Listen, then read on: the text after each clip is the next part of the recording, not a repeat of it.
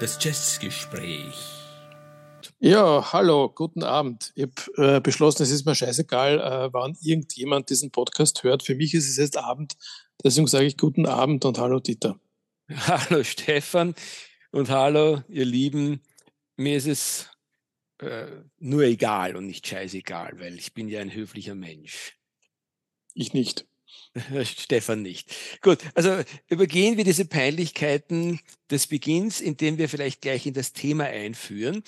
Das möchte ich heute gerne machen und zwar äh, tue ich mir echt schwer, in, in das Thema reinzukommen. Äh, ihr verzeiht mir mein Gestammel, du auch, mein lieber Stefan. Aber mit Jazz verhaltet sich ja vom Prinzip her äh, ein bisschen so wie mit einem guten Rezept, finde ich. Jazz ist irgendwo eine oft sehr wilde Mischung aus unterschiedlichsten Dingen. Nicht umsonst hat unser lieber Miles Davis gesagt, oder vielmehr eine Platte gemacht, eine legendäre, äh, so dem, dem Insiderkreis bekannt unter dem Namen Bitches Brew. Also das. Ähm, Dieter schafft es tatsächlich in der ersten Minute, den Miles Davis wieder zu erwähnen. Das ist sagenhaft. es ist mir eine große Freude. Ähm, also das Gebräu der Bitches. Ähm, und äh, damit, ein, damit Jazz sozusagen quasi in den, in den in den Tiefen des Gebräus nicht verkommt, ist es ratsam, das Ganze nach Rezept zu machen. Und heute werden wir auch so eine Art von Rezept äh, anwenden. Äh, was wir uns heute zu Gemüte führen, ist eine interessante Mischung aus äh, einer ordentlichen Portion Duke Ellington. Wenn der gerade nicht zu kriegen ist, kann man auch Fletcher Henderson nehmen. Nimmt eine kräftige Portion George Russell dazu mit einem gleichen Teil gemischt von Art of of Chicago. Und zum Schluss würzt man dieses wunderbare Gebräu noch reichlich mit Erich, äh, Eric Dolphy und einem Teelöffel Thelonious Monk. Und die Drogen hast du noch vergessen. Die bewusstseinserweiternden. Ja, von mir aus, äh, wenn du die dich, glauben, die dich glauben lassen, vom Planeten Saturn zu kommen. Und damit ist eigentlich schon fast alles klar. Und worum geht es heute? Die Insider unter den Jazzern wissen es bereits, die anderen, denen werden wir es jetzt sagen. Stefan, was ist unser wunderbares Thema? Prost, mein Lieber. Ah, Dankeschön. Das, das Thema heute ist Herman Sonny Blount. Ja, wieder mal. Alias. Alias. ja, äh, wieder mal schafft Stefan, uns total in die Irre zu führen mit dem bürgerlichen Namen des Herrn. Äh, Sun Ra. Genau, er ist deutlich bekannter unter dem Namen Sun Ra, wobei auch unter dem Namen Sun Ra ist er nicht gerade einer von den Jazzern, die sofort jeden einfallen, ähm, wenn man äh, das, was wir jetzt gerade getan haben, einführt und ein bisschen was sozusagen über sein Öffre sagt, ah, okay, who the hell is Sun Ra? Ich dachte mir ja, ähm, dass der Herr, der, der Mr. Blount, der 1914 geboren ist, eigentlich eine ganz andere Karriere auch hätte einschlagen können. Ähm, zum Beispiel eine wie der Louis Armstrong, weil ich weiß nicht, wann der Louis Armstrong geboren ist, vielleicht ein bisschen früher, aber in etwa ist das die Generation. Ne? Ja. Ähm, und er wäre möglicherweise genauso bekannt und noch viel berühmter geworden, aber er hätte, wäre wahrscheinlich nicht Thema unserer Sendung geworden. Das ist eine, eine, eine nette Überlegung. Ähm, was diesen Menschen nämlich auszeichnet, ist, dass er also eigentlich könnte man sagen, es zeichnet ihn vor allem aus, dass er ein großartiger Musiker ist. Ja, äh, gibt es viele andere auch. Ähm, aber was ihn besonders auszeichnet, ist eben sein sehr exotischer Zugang zur Musik an sich und zum Jazz im Besonderen. Der Stefan hat es ja mit dem ähm, Thema Saturn und äh, äh, Astral äh, schon irgendwie äh, aufs Tapet gebracht. Äh, der Sanra hat eben von sich behauptet, dass er vom Saturn kommt und hat seine Musik eigentlich auch äh, in Wirklichkeit sogar von den ersten Platten an, da hört man es ihnen noch nicht so stark an, ein bisschen so unter das ähm, Motto gestellt, ich bin extraterrestrisch und meine Musik ist es auch. Genau.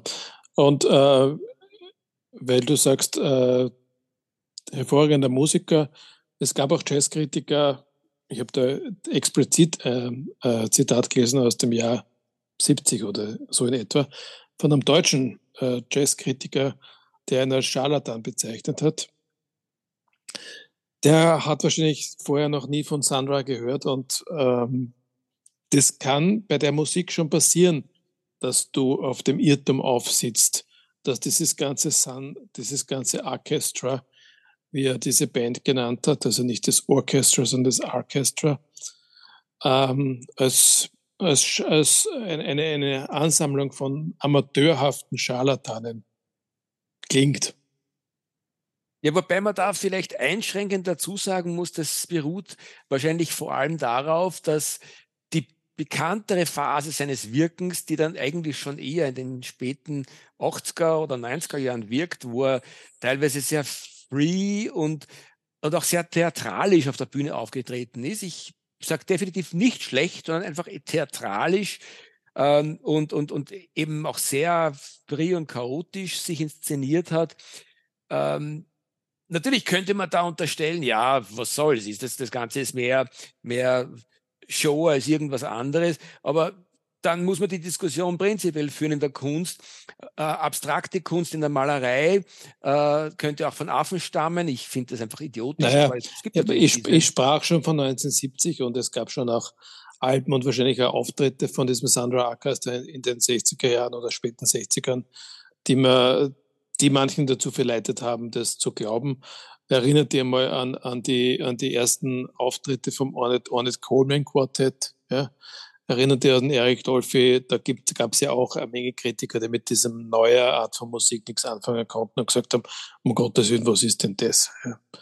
Und es ist dem Sandro auch passiert und, und es ist, glaube ich, jedem, der irgendwo in, diesem, in dieser Avantgarde-Musik äh, ähm, eine Rolle gespielt hat, irgendwann mal passiert in seinem Leben.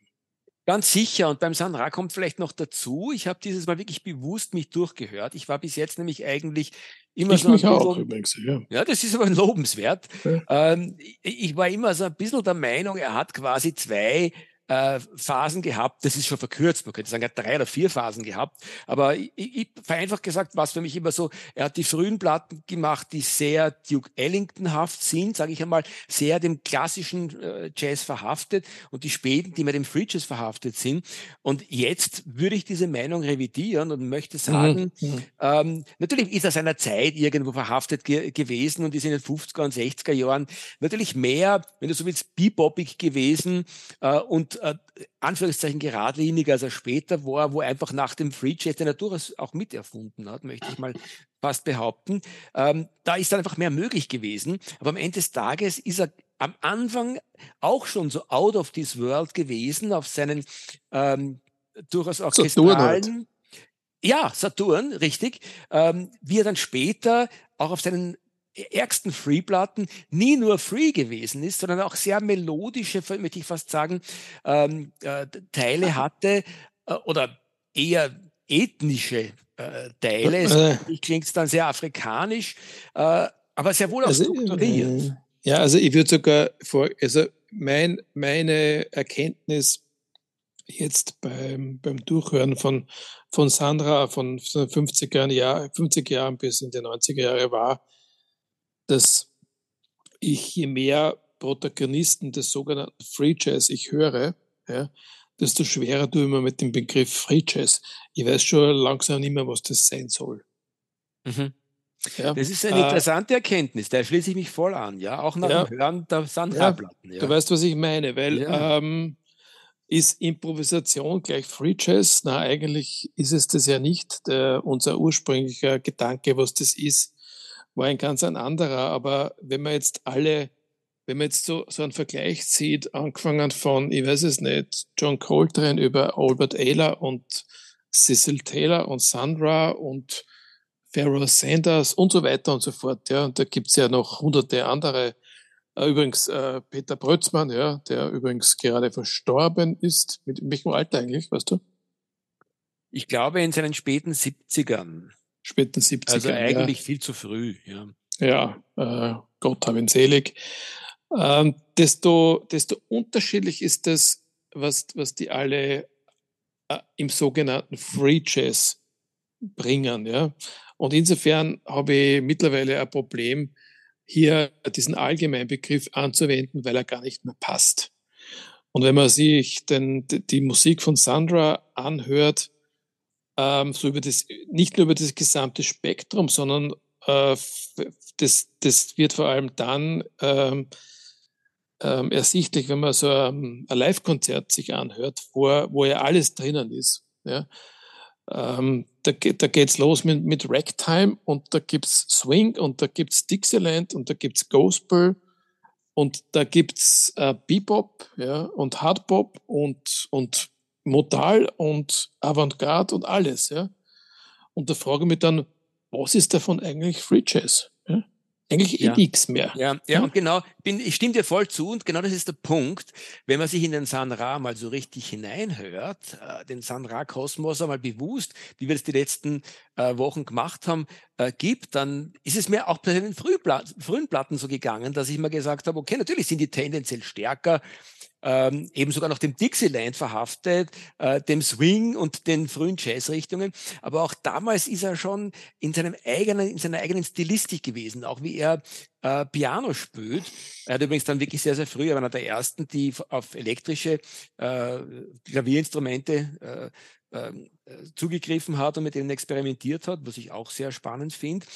Äh, aber wenn er eben äh, die Tasten ergreift sozusagen oder in die Tasten greift, das ist fast, ähm, äh, ja, es ist nicht wie Monk, aber es ist sozusagen quasi, es hat, die, es hat für mich eine gleiche Qualität wie der Philonius Monk, der ja seine ganz eigene Art dieses äh, fast ein bisschen tapsigen Spielens hatte, den man erst einmal genau hin als, als echt genial äh, erlebt, ist es auch beim San Ra so, dass er dass sein Klavierspiel irgendwo, du bist der, der Klavierspieler, kannst das sicher besser beurteilen, aber es hat, es hat eine, eine, eine interessante Faszination, weil nach wenigen äh, Akkorden und Tönen äh, würde ich ihn wahrscheinlich raushören. Er hat seine ganz eigene Art zu spielen äh, wo ich mir dann immer denke, ist das jetzt irgendeine gewisse Unbeholfenheit? Dann folgt aber ein Lauf, der, der, der einfach so kreativ und technisch, denke ich, auch so geschliffen ist, dass ich immer sage, na, kann nicht wirklich unbeholfen sein. Der hat was vor in seiner Musik. Vom ersten Moment an hat er was vorgehabt, eben dieses Kosmische. Also ein guter Beweis, dass er tatsächlich ein, ein hervorragender Musiker ist, ist ein Album aus dem Jahr 77, das heißt In Some, For, In Some Far Place Roma äh, 1977. Das ist 2016 erschienen im, im, im Rahmen eines Record Store Days. Und es ist eigentlich, im, im, also prinzipiell ist es eine Solo-Piano-Doppelalbum. Es ist zum Teil ein bisschen Percussion dabei. Und da, da hörst du den Sunra spielen am Klavier, du hörst ihn spielen auf der, auf der Orgel und du hörst ihn spielen am, am, am Moog Synthesizer. Ja. Also nicht Moog, so wie ich habe vor kurzem gelernt, das heißt Moog, also der Moog Synthesizer. Und das klingt, also diese Klavierpassagen klingen äh, sehr virtuos, aber eher konventionell. Dann hast du die, die Hammond-Orgel, die du kennst aus diversen Sandra auftreten. Und das, und die, wenn er am Synthesizer ist, dann ist, dann ist das, ich würde sagen, dann könnte man sagen, das ist free. Ja. Das klingt ja ein bisschen wie so äh, manche Passagen von Emerson Lake Palmer. Äh, oder vielleicht ist es ein schlechtes Beispiel, äh, irgendwelche ähm, deutschen Krautrock ähm, ja. Also so irgendwie in die Richtung. Mhm, mhm. Äh, aber jedenfalls, es ist der Beweis dafür, dass er tatsächlich spielen kann. Ja, ja, und es, ja. Ist, es ist aber interessant, wenn, während du das sagst, ist mir noch was anderes in Erinnerung gekommen ähm, vom Durchhören äh, der Musik vom San Ra, nämlich er ist nicht nur was seinen Approach auf die Musik oder auf den Jazz anbelangt, äh, für mich recht ungreifbar, sondern auch seine Produktionen sind so schwer bewertbar, weil er sowohl was, äh, was äh, die Klangcharakteristik, also auch was die Klangqualität seiner Produktionen betrifft, als auch was teilweise dann eben die einzelne Qualität von unterschiedlichsten Produktionen musikalisch betrifft da, da ist er so wechselhaft. Manches ist wirklich einfach, da hat man das Gefühl, es ist billig produziert. Ähm, es ist schnell aufgenommen, nicht besonders darauf geachtet, dass das Ganze klanglich gut ist äh, und von der Produktionstechnik teilweise noch weniger. Und andere Aufnahmen wiederum sind von einer Brillanz, dass du auch auf seinem ja. eigenen Label, äh, dass du sagst, es ist irre, was da, was darüber kommt an, an, an Musik, äh, speziell wenn man die Platte davon besitzt, äh, aber fast keine einzige Platte, die ich besitze von ihm. Ich habe einige äh, frühe, also ich glaube sogar aus den 70er Jahren Platten, also teilweise sogar möglicherweise Originale. Äh, da ist aber fast keine, ähm, die klanglich echt Hi-Fi ist. Sie sind zwar alle extrem audiophil, das heißt, du hörst extrem überhaupt die Percussion-Instrumente. So perkussiv wie auf diesen äh, Platten auf seinem Label Saturn, äh, wie da die diversesten Percussions klingen, klingen sie auf keiner anderen wirklichen High-End-Aufnahme, an die ich mich erinnern könnte. Trotzdem sind auch diese Platten alle mit einem leichten, äh, wie soll ich sagen, mit dem äh, leichten Rauschen äh, im Hintergrund, weil irgendwo ja bei der Aufnahme oder dann bei der Produktion der Schallplatte äh, durchgehend ein bisschen fleißig gearbeitet wurde. Also ja, ich, ich, ich glaube aber schon, dass es, eine, dass es eine finanzielle Frage ist. Ja, Weil, äh, ja, das glaube ich schon, weil die, die, Musik von Sandra ist nicht wirklich eine, die jetzt äh, massentauglich ist. Äh, und er, hast ja das eigene Label erwähnt, das er, das er hatte, Saturn Records.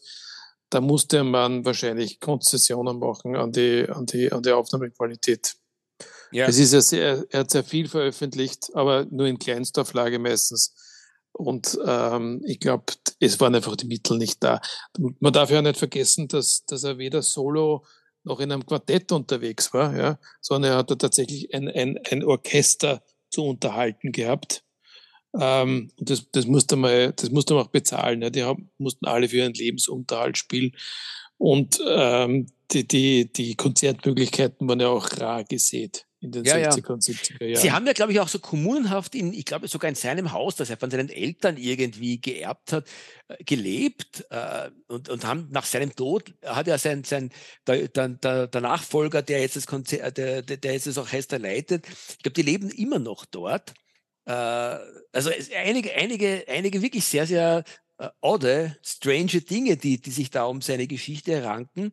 Hast du gewusst zum Beispiel, das ist mir erst jetzt bei der, bei der Recherche aufgefallen, dass der ja auch jede Menge von Singles produziert hat, die übrigens jetzt in zwei sehr interessanten, ja, der hat Singles produziert, die sind in, in, in zwei drei LP-Compilations äh, jetzt rausgekommen in den letzten Jahren. Ich habe mir eine davon zugelegt. Sehr, sehr spannend. Äh, schlicht und einfach des Singles.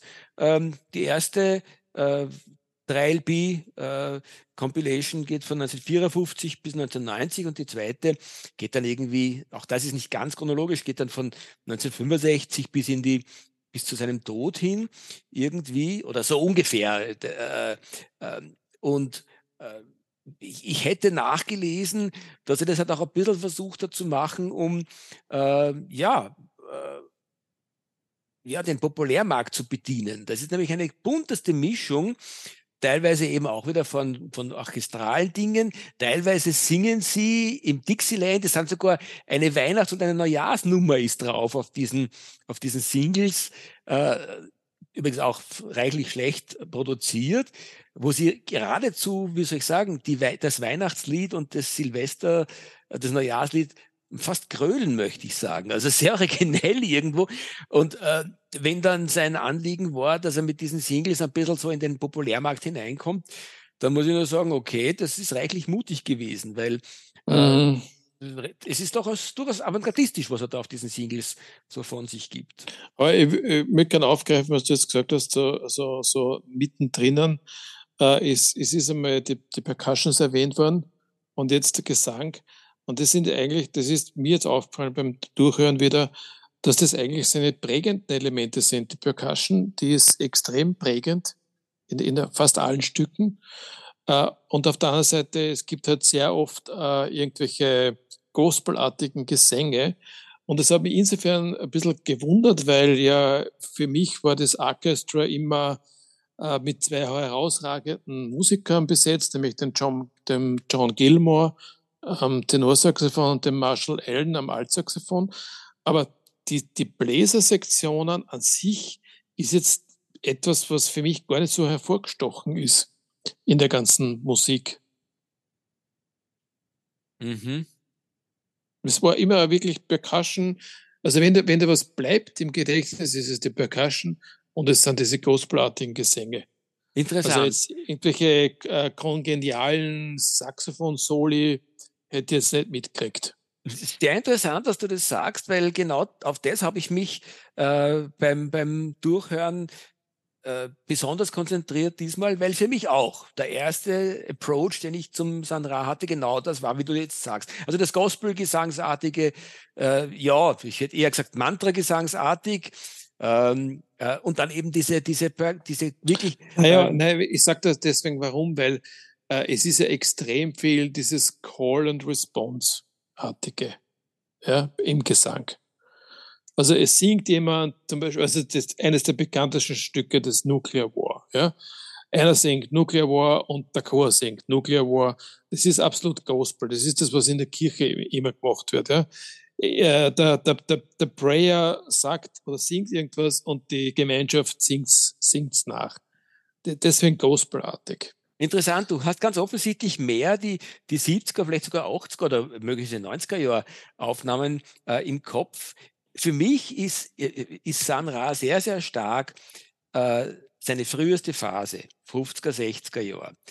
Und, und wenn man sich da durchhört, da kriegst du schon mit, wirklich toll arrangierte äh, äh, Bläser-Soli von den genannten äh, Großkünstlern, vom, vom äh, Gilmore und vom Marshall vor allem. Aber es gibt da zwei, drei andere noch, die mir namentlich leider Gottes immer wieder entfallen, aber die alle miteinander auf einem ganz großartigen hohen Niveau spüren. Also er hat ja auch Trombone eingesetzt und, und, und, und mehrere, also Saxophon ja wirklich quer durchbesetzt, eben äh, Sopran mit Gilmore, ähm, Altsaxophon ist einmal dabei gewesen ja, und, und dann hat er diverseste exotische, ich sage mal, Dolphy, äh, Blasinstrumente auch immer wieder eingesetzt. Ähm, die dem Ganzen auch so einen fremdartigen Klang geben.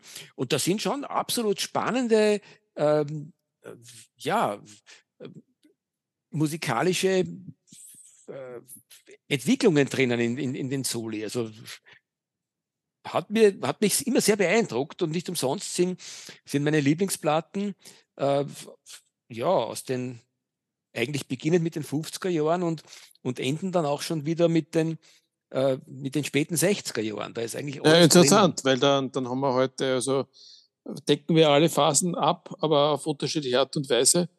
Äh, und ich denke, wir können jetzt auch mal in die, in die, in die einzelnen Alben und Aufnahmen gehen. Äh, ich bin schon gespannt. Ich glaube, wir haben heute gar keine großen Überschneidungen, was das betrifft. Ja, schauen wir mal. Vielleicht fange ich, fang ich an, logischerweise, weil wenn ich in den, im Frühwerk äh, quasi sehr zu Hause bin, dann habe wahrscheinlich ich in den ersten Jahren mehr zu bieten. Äh, und ich möchte auch gleich dazu sagen, äh, das Werk vom San Ra ist ja ein fast uferloses und er hat so extrem viel gemacht. Und nachdem es eine sehr komplexe Musik ist, ist es für den, der damit nicht sehr bewandert ist, wahrscheinlich auch sehr schwer zu unterscheiden, ähm, was ist da jetzt wirklich äh, hörenswert und was, wo sollte man mal vielleicht anfangen, sich reinzuhören. Da scheiden sich auch, ja, und es scheiden sich, glaube ich, auch die, die, die Kritikergeister. Also wenn ich mir anschaue, unsere äh, zwei Referenzquellen auf der einen Seite der Penguin Jazz Guide und auf der anderen Seite äh, All Music, die wir, glaube ich, beide schätzen. Ähm, äh, und die sind sich da auch bei, bei, äh, am wenigsten einig bisher, habe ich wahrgenommen, äh, sind sich diese beiden Referenzquellen beim Sanra gewesen. Also da geht es wirklich sehr durcheinander. Übrigens auch sehr schwer, weil ähm, er selber die Liner Notes äh, auf seinen Platten sehr, sehr schleißig behandelt hat und sehr widersprüchlich. Und daher äh, sind auch sie, seine, seine äh, Produktionen zeitlich recht schwer zuzuordnen. Nichtsdestotrotz, ich fange mal an. Äh, in seiner Frühphase, äh, eines der ersten Werke, wo ich sage, das ist wirklich hörenswert, ist Sound Sun, äh, Sound Sun Pleasure. Äh, irgendwo zwischen 1953 und 1960 dürften die Aufnahmen entstanden sein, die da drauf sind. Das sind nämlich mehrere. Da ist auch relativ viel Gesang drauf. Und das ist wirklich noch der Frühphase des Jazz verhaftet. Äh, und auf den ersten Hinhörer klingt fast ein bisschen konventionell, aber wenn man genauer hinhört, dann erschließt sich schon der Sanra-Kosmos, dieses, dieses eben out of this world-artige, dieser Approach, ich komme vom Saturn, das ist da schön durchhörbar und ist auch das, wo man, wenn man, wenn man quasi nicht weiß, dass man Sanra hört, und sich denkt, okay, das sind einfach klassische Aufnahmen aus den 50er Jahren, denkt man sich irgendwie, was ist da los? Waren die alle auf Drogen? Weil das eben so einen, einen wirklich fremdartigen ähm, äh, Touch hat, das ganze Ding. Ja, wenn man jetzt Penguin Music Guide Leser ist, dann würde man sich als erstes Album Jazz in Silhouette kaufen. Also zu dem wäre ich jetzt als, als drittes gekommen. Da gibt es dann Gut. vorher noch den Supersonic Jazz. Die würde ich fast in, ein, ähm, in, in einen Hut hineinwerfen. Vielleicht könnte man sogar Supersonic Jazz, Jazz in Silhouette und We Travel the Spaceways in einen Hut hineinwerfen. Sind alle so in der Zeit, in den späten 50er Jahren bis Anfang 60 erschienen. Für mich ist Jazz in Silhouette sein erstes wirklich großes Meisterwerk. Und wenn man nur eine Platte von ihm haben möchte, zumindest aus der frühen Phase, hätte ich gesagt, dann wirst du mit Jazz in Silhouette glücklich. Ja, aber es wird ihm nicht gerecht. Interessant, warum findest du? Naja, ich meine, wenn man nur ein Album, ich glaube, man kann von Sandra, wenn man so, Sandra ja. begreifen will, kann man nicht nur ein Album aus einer Phase haben, ja, weil ja, es ist, ja, ja, ja, es ist komplett unterschiedlich, was er später gemacht hat. Ja, aber Jazz Silhouette ist, ist ein klassisches Bebop-Album. Ähm, es ist, ja, es ist ein gutes Album, ähm, sehr gutes Album, um genau zu sein. Aber es ist halt nur eine, ganz ein kleiner Teil äh, dessen, was, was Sandra ausmacht. Na, definitiv. Definitiv. Ich, ich möchte trotzdem vielleicht, dass das Ganze noch einmal ein bisschen eingänglicher wird, sagen, für mich ist das, ist Jazz in Silhouette der Höhepunkt seiner ersten 50er Jahr Bebop and More Phase, würde ich jetzt mal sagen, die für mich, ähm, ich, ich sage jetzt bewusst, ich meine, das ist die erste Platten, die irgendwo, glaube ich, da im All Music aufscheint, ist Sound of Joy, 57. Lassen wir das mal alles weg. Ich hätte gesagt, aus der Zeit gibt es für mich ähm, ja, sagen wir mal, fünf Platten, sie sind jetzt eh schon großteils genannt worden, äh, wo man wirklich reinhören sollte. Das ist Sound Sound Pleasure, Supersonic Jazz, Jazz in Silhouette, We Travel the Spaceways und dann zum Schluss The Futuristic Sounds of Sun Ra. Das ist die erste Platten und ich glaube auch die einzige, die er auf Savoy gemacht hat. Alle anderen sind, glaube ich, auf seinem eigenen Label Saturn erschienen. Ja, aber diese, diese We Travel the Spaceways, die, die habe ich erst, erst aus dem Jahr 67 verortet. Ja, das liegt daran, dass, dass ganz, ganz viele von seinen Platten, eben auch die Travel the Spaceways, äh, bereits aufgenommen waren und dann aus irgendwelchen Gründen äh, im Lager gelegen sind und von ihm selber erst später äh, ausgegraben oder sagen wir so, von ihm später erst selber auf den Markt geworfen wurden. Weil anders als wir es von John Coltrane und vielen anderen kennen, wo dann jetzt 20, 30 Jahre später, jedenfalls deutlich nach dem Tod unserer geliebten Künstler, dann Platten auf den Markt kommen, was sicher eher markttechnische Gründe hat als andere, äh, hat der Sanra selber äh, Produktionen gemacht und die dann irgendwie liegen lassen und dann erst Jahre später äh, rausgebracht, also jetzt nicht Jahrzehnte, aber eben Jahre später. Und so kommt es zu dieser Verwirrung, dass die Spaceways 67 tatsächlich, du hast vollkommen recht, eben als, als Erscheinungstermin haben, aber die sind definitiv im Jahr 1960 entstanden. Mhm. Aber ich glaube, damit haben wir die erste Phase auch schon mal bearbeitet. Ja. Ja, wenn wir jetzt in die 60er Jahre kommen und da hat sich die Musik dann schon radikal gewandelt. Definitiv. Äh, ja, sag mal. Ja, also, ich, ich, ich möchte fast sagen, dass, dass er überhaupt mit seinem eigenen Zugang, den er zu dem Unwort Free Jazz äh, hat, hatte, dass er mit Sicherheit einer der Väter des Free Jazz ist. Äh, neben John Coltrane und ähm, Barnett Coleman, die mit ihren bahnbrechenden Alben äh, Ascension ja. und, und, und Free Jazz jetzt man würde ganz vielen Unrecht tun. Albert Ehler und Konsorten, gar keine Frage, die auch Großes für den Futures getan haben. Aber das sind, glaube ich, Stefan, da sind wir uns wahrscheinlich auch einig, das sind einmal so die zwei äh, Spangen, um die sich der Free Jazz in Summe gesehen dann aufgefächert hat.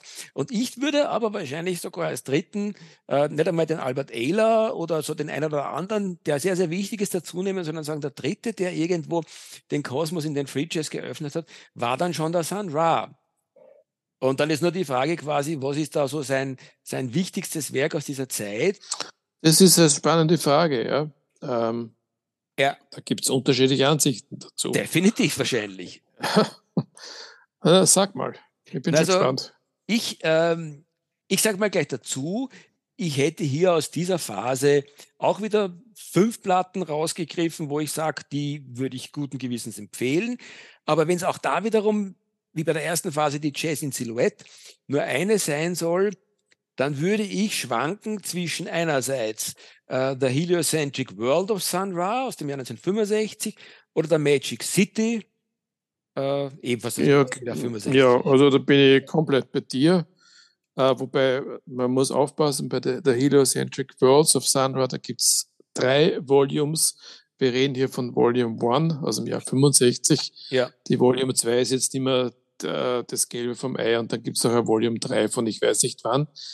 Ähm, das ist ein Album, das, ist, das man kriegt am Markt, genauso wie es ist 65 erschienen, genauso wie man The Magic City bekommt, 66 erschienen.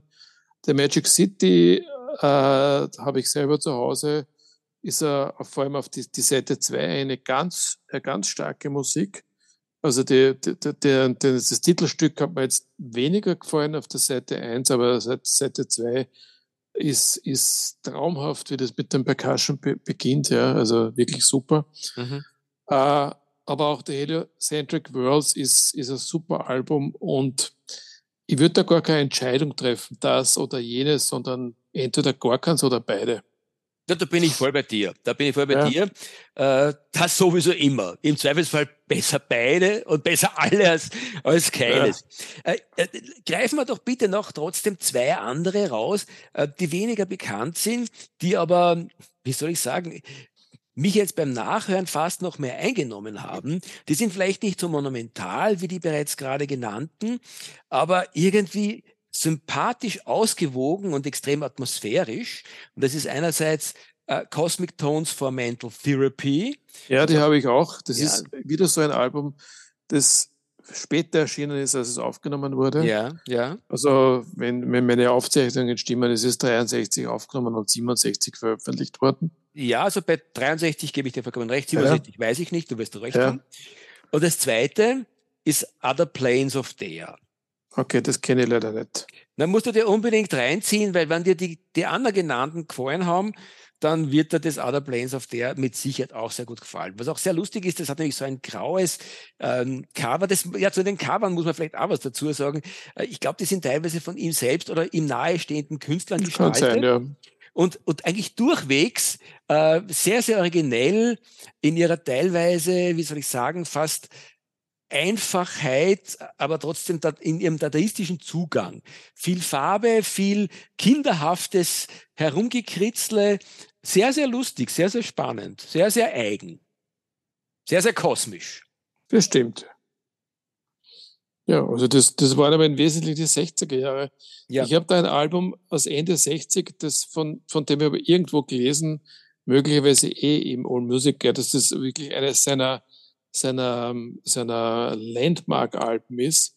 Ich habe es angehört, habe dann meine, meine, meine Schlussfolgerung daraus gezogen, habe mir dann gedacht, später, das kann, das gibt's ja nicht, vielleicht habe ich es einfach nur nicht richtig gehört, haben wir es noch einmal angehört äh, und meine, mein Standpunkt dazu war dann dasselbe. Ich rede von Atlantis aus dem Jahr 69. Ich muss sagen, ich habe so einen Scheiß habe ich, so einen Scheiß habe ich selbst gehört wie dieses Album Atlantis. Das ist echt lustig, Stefan. Ich hätte es natürlich einfach, weil es so hoch bewertet ist, ähm, äh, in den Reigen der fünf wichtigen Platten aus dieser Zeit dazugenommen. Aber es geht mir mit der Platten genauso wie dir. Ganz lustig. Ähm, obwohl das Interessante ist, ist es ist, ein, es ist äh, in ähnlicher Zeit wie The Magic City entstanden, ist ein bisschen später, glaube ich, aber doch in Ein bisschen später, Zeit. vier Jahre später, ja. ja. Hat aber den gleichen Approach, finde ich. Und The Magic City ist in Summe gesehen ein total gelungenes Werk. Und Atlantis, da denke ich mal jedes Mal, ja, das ist Kakophonie. Sehr interessant. Ja. ja. ja. Komisch. Im Grunde, im Wesentlichen ist ja nur, du hörst ja nur die Orgel und du hörst ein bisschen Percussion, ja. Aber das ist wirklich so, als, als würde tatsächlich, da würden zwei Kinder miteinander spielen, ja. Naja, er hat dann schon noch, er hat dann schon, wie bei all diesen Platten, gibt's dann den Part, wo er, wo er seine Bläser sehr frisch spülen lässt, aber das ist dann wirklich fast nicht mehr anhörbar. Ja, es äh, ist. Ja, und wir, wer, wer uns kennt, weiß, wir sind echte Free Chaser, die, die das echt gut brauchen können. Und das ist aber irgendwo, Ja, und auch, die, auch das unselige Genudle auf dem. Weil, er, ja. er ist nämlich, ja. wann, er, wann er seinen Bassisten mit, dem, äh, mit der äh, Streichen lässt, dann ist das oft, finde ich nämlich ausgesprochen spannend. Und auf Atlantis ist es genau das, was man so oft von anderen äh, sich denkt, manchmal, okay, danke, genug Katzenmusik. Genau. Ja. Okay, dann sind wir in den 70er Jahren angelangt. Äh, ich habe da ein Album gehört, über das ich gleich drüber springe, das heißt Bad and Beautiful. Das war für mich ja, sehr konventionell, viel kann ich nicht viel sagen dazu. Aber es gibt dann so ein, ein Highlight 1973, äh, nämlich wahrscheinlich das bekannteste Album ähm, von Sun Ra und das einzige, das auf Impulse Records erschienen ist, äh, Space is the Place weil man Space is the Place einfach kennt. Ja, das Titelstück, das sich ja im Original auf eine ganze Plattenseite hinzieht. Wahrscheinlich kennt man aber nur irgendwelche äh, Kurz, also Editions, die irgendwie gekürzt sind auf vier, fünf Minuten. Äh, Space is the Place. Und da kommt das erste Mal, wenn ich jetzt mich richtig erinnere, der Gesang natürlich als, als eines der Haupt ähm, dazu. Ähm, ja, äh, ist, glaube ich, mein erstes Sandra-Album, das ich gekauft habe. Irgendwann, find vor langer cool. Zeit. Finde ich cool, beneide ich dich, weil ich habe das irgendwie in früheren Jahren verabsäumt und jetzt ist es ganz, ganz schwer auf LP zu kriegen, es sei denn, du kannst mir einen Tipp geben. Äh, ich habe es auch nur auf CD. Kann. Ah, okay. Ja, also das ja. ist, glaube ich, eine der Platten, die wirklich schwer zu kriegen sind. Äh, das für mich ein bisschen anstrengend, die, die von dir angesprochene, das Sing-Sang, Space is the Place. Aber ansonsten eine wirklich sehr, sehr spannende Platte und wie du richtig sagst, vielleicht die bekannteste. Und ich würde mal sagen, durchaus auch zu würdigend, ähm, weil er mit der Platte, äh, das ist auch, da ist ein Film da entstanden in der Zeit und da hat er eigentlich auch Standards gesetzt, wenn es darum geht, im äh, African American Movement quasi eine Stimme loszulassen, dann ist es äh, mit dem Film versucht worden. Der ist wahrscheinlich bis heute längst vergessen. Die Platte ist bis heute nicht vergessen, zu Recht. Da ist wirklich, da kommt auch so richtig ähm, ein bisschen rüber, dieses, äh, dieses Selbstbewusstsein der, der African Americans, finde ich. Also auch politisch finde ich eine sehr, sehr spannende Platte, weil ähm, sie am meisten steht, vielleicht eher subjektiv, kann ich jetzt nicht mehr sagen, aber mich beeindruckt sie, weil, weil der Sandra, der sich immer sehr, sehr stark auch für die Rechte der Minderheiten eingesetzt hat, seiner eigenen, traurigerweise eben leider auch, ähm, äh, hat da quasi ein Statement gesetzt, wie es wirklich ein, ein, wertvolles und ein sehr kraftvolles Statement eben auch für, die, für das moderne Amerika tolle, tolle Geschichte. Mhm. Ja, ansonsten gibt es wahrscheinlich äh, so Anfang der 70er Jahre äh, eine Menge Konzertaufnahmen, die ich nicht wirklich gehört habe. Also ich weiß, dass Sandra in Ägypten war um die Zeit. Es gibt Aufnahmen, glaube ich, aus, aus den Konzerten in Ägypten, möglicherweise auch Studioalben. Da kann ich nicht, nicht viel dazu sagen. Ich habe zufällig gefunden, äh, ein, eine 73er Aufnahme, ein Konzert vor der Comet Kohutec. Ja. Äh, ist jetzt auch nicht weiter äh, großartig was dazu zu sagen. Äh, da bin ich nur das erste Mal über diese Stücke gestoßen, die dann irgendwie auch zum, zum Live-Repertoire äh, Standard geworden sind, diese, diese, die, die den Titel Disziplin hatten. Discipline 27, Part 1, Part 2, was auch immer. Ähm, ich weiß nicht, ob, ob, du das irgendwie darüber gestolpert bist, über diese Discipline 27. Du, ganz ehrlich, ich. Äh, Improvisationen. Ich habe mich in meiner früheren, äh, in meiner früheren Musikgeschichte äh, mit dieser Zeit vom Sanranit beschäftigt und ich habe das dieses Mal auch wieder ausgelassen, nachdem ich so mhm. punktuell reingehört habe. Äh, und sagen muss, ja, das ist irgendwie, erstaunt mich eigentlich, dass da nichts wirklich Großartiges entstanden ist. Das kann man aus meiner Sicht alles auslassen. Für mich ähm, ist aus dieser Zeit eine einzige Platte spannend und die ist schon Ende der 70er Jahre erschienen. Äh, Lankidity, glaube ich, müsste man es aussprechen. Ja, da, da käme ich jetzt eher auch dazu. Das mhm. Lank Lankidity 1978 erschienen, das haben wir im Jazzgespräch schon einmal gehabt, nämlich als Reissue. Die ist nämlich 2021 wieder veröffentlicht worden. Und äh, ich habe damals, weil ich mich erinnern kann, in, in unserem Jazzgespräch gesagt, überraschend eine gute Sun Ra-Platte, die man noch durchhören kann, ohne dass es auf die Nerven geht. Ja, das, und das, ab, und das ja. ist tatsächlich eine Kaufempfehlung, nach wie vor. Ja, ja, ja, so ist es. Ist auch ähm, insofern ein bisschen ein Ausbruch aus seinem Werk, weil es, ja, es ist eigentlich eine Jazzrock-Platte. Äh, es ist Dance Music, es ist ein bisschen funkig, es ist sogar sehr funkig. Äh, und ob er sich da quasi irgendeiner äh, einer Hörergruppe anbieten wollte oder auch nicht, drauf geschissen, um das mal so ganz flapsig zu sagen. Die Platte ist einfach gut. Äh, und beim Sanrat war auch das Gefühl, ähm, auch wenn er irgendwo mit, mit, mit, mit seiner Musik Geld verdienen wollte, äh, er hat es nie geschafft, äh, die Ernsthaftigkeit wegzulassen. Damit ist eigentlich alles, was er gemacht hat, zumindest hörenswert und nichts davon ist echter Mist. Ähm, und das betrifft diese Platte, die am Ende des Tages eben sehr wohl eingängige Musik ist und im weitesten Sinne unter das Label Kaufhausmusik damit fallen könnte, eine, ja, auch von meiner Seite eine Kaufempfehlung. Ja, und übrigens ein Jahr später eine weitere Kaufempfehlung. Das ist nämlich ein Album, das ich mir wahrscheinlich auch noch kaufen werde.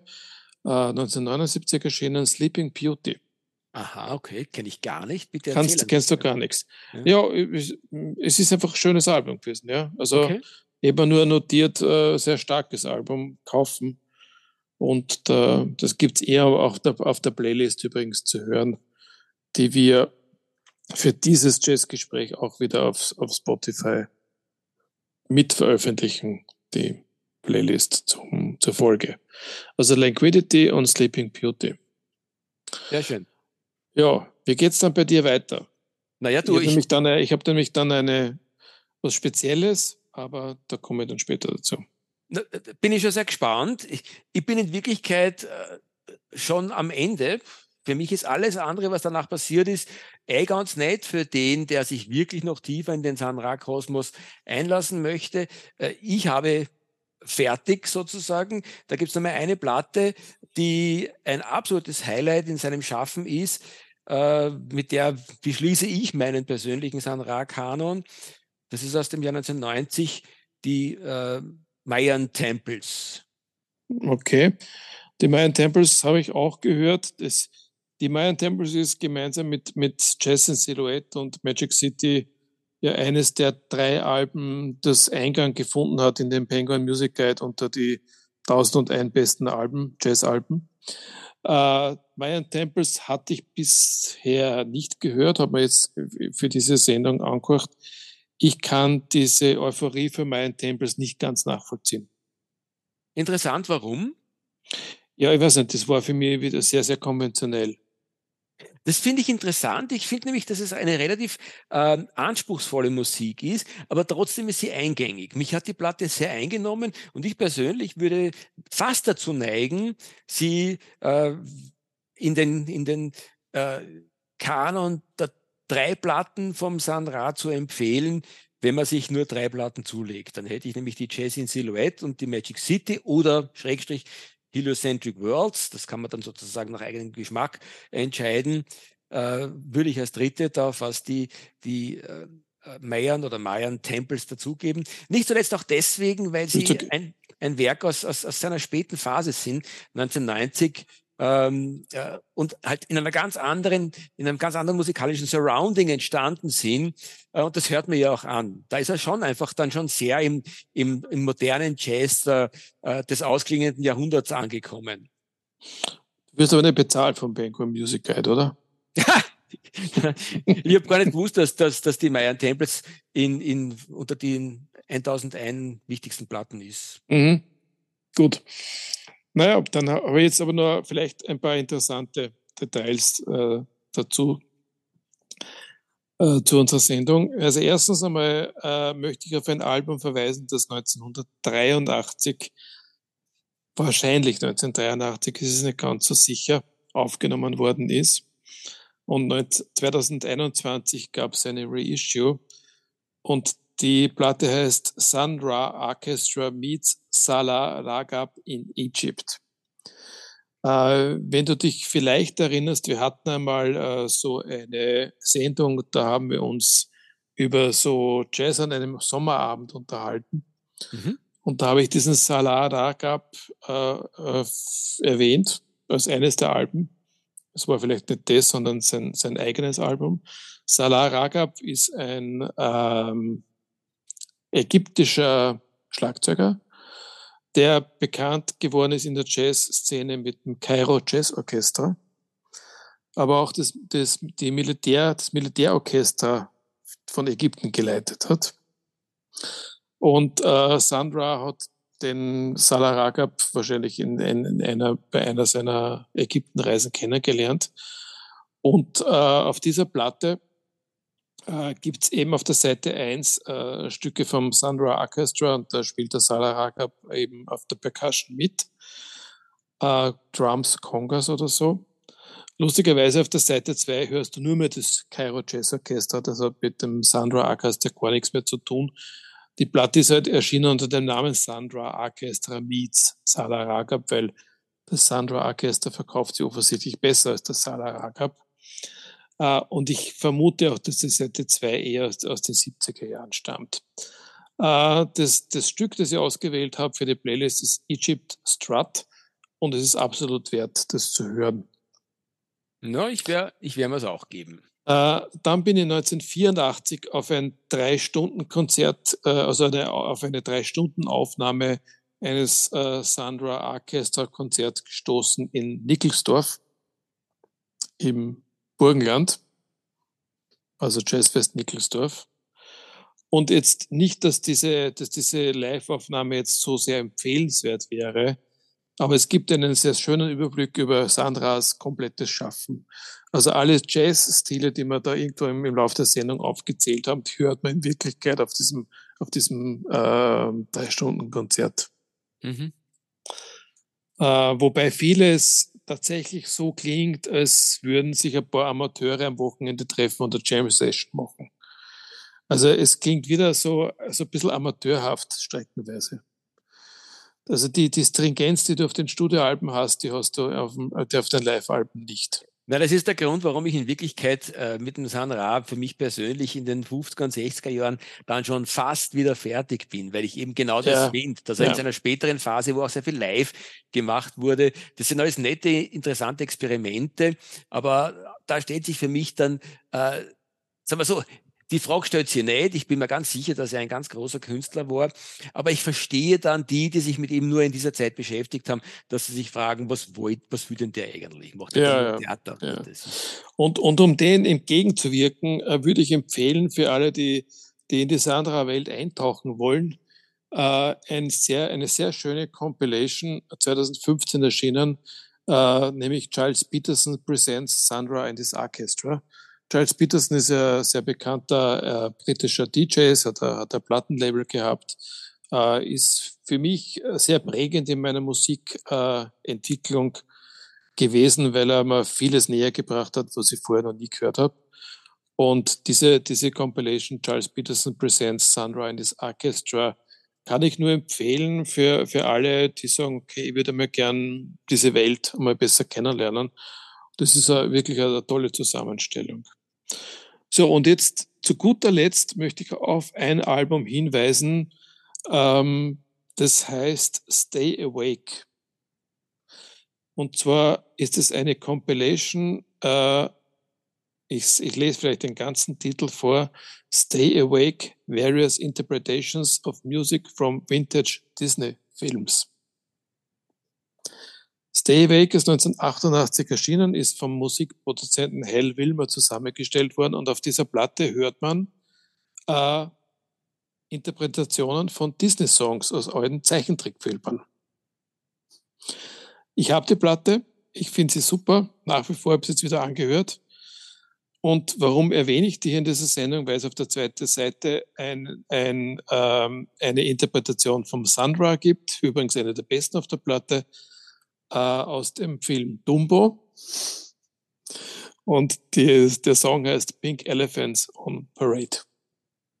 Ja, der Sandra hat sich mit der Musik von Walt Disney beschäftigt, äh, mit den Filmen von Walt Disney beschäftigt, Entschuldigung, und hat das ist, äh, wenn man sich damit ein bisschen beschäftigt, äh, stoßt man darauf, so wie du eben auch, äh, und hat sich da auch in den musikalischen Kosmos oder hat, hat, hat, sich, hat sich selber den Walt Disney in einen musikalischen Kosmos erschlossen. Wie auch bei, den, bei einem frühen Batman und Robin Film einen Beitrag äh, geleistet hat, der auf der Filmmusik nachzuhören sein sollte. Ja, stimmt, ja. Ja, ich hab's nicht gefunden. Ich höre auch nichts Sanrahaftes heraus. Das ist alles durchaus lustiger, äh, ja, spät 60er, äh, ja, Disco-Jazz-Funk irgendwie. Aber ja, also der San Ra hat wirklich keine Klischees gescheut. Das erinnert mich eben wieder an seine Singles. Und ich erinnere nochmal daran, dass er da eben nicht nur irgendwelche Dixieland oder Gospel-Gesänge äh, von sich gegeben hat, sondern eben auch sich durchaus für Weihnachtslieder äh, oder Neujahrshymnen äh, hin, hinreißen hat lassen. Ja, der hat echt nichts auslassen. Mutig irgendwie. Genau. Mutig irgendwie. Ja. Ja, und damit sind wir, glaube ich, am Ende unserer heutigen Folge angelangt. Ja, wir steigen ins Raumschiff und fliegen wieder zurück auf die Erde vom Saturn. So ist es. Und auf der Erde werden wir uns äh, in fast einer Woche äh, ein Konzert äh, anhören, das wir dann im Nachgang besprechen werden in unserem nächsten Jazzgespräch. Und auch über den Musiker werden wir reden. Und ich freue mich schon extrem drauf. Äh, es handelt sich um unseren lieben Sax. Oh, Sprechpuppe. John Zorn. John Zorn und dem New Masada Quintet, glaube ich, heißt oder?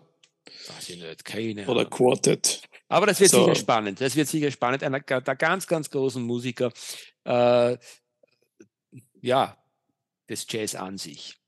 Genau. Der, der, der, letzten wirklich ganz, ganz großen, die Gott sei Dank noch unter uns weilen und nicht nur quasi äh, ein altes Werk von sich geben, sondern noch voll in, in seiner Spannkraft sind. Na, schauen wir, ob das wirklich so ist. Mhm, wir hoffen es zumindest. Ja, und ich höre es halt dann beim nächsten Jazzgespräch, wie es war. Ja. Äh, Na gut. Ob, ob, ob, es das Geld wert war, das wir ausgegeben haben dafür. Ja, bölig ist ja. die Sache nicht. Ja. Na, ja. soll sein. Na gut, die, die Zeit ist mutig vorangeschritten. Wir sollten unsere lieben äh, Hörerinnen und Hörer in den wohlverdienten Abend entlassen. Genau. Willst, ja, du, noch, äh, willst du noch dein Stückchen sagen? Nein, ich habe keine Lust heute mehr. Er hat keine Lust. Okay, gut. Lieber Stefan, Baba, Baba, ihr da draußen, da drinnen und überall. Und tschüss, gute Nacht.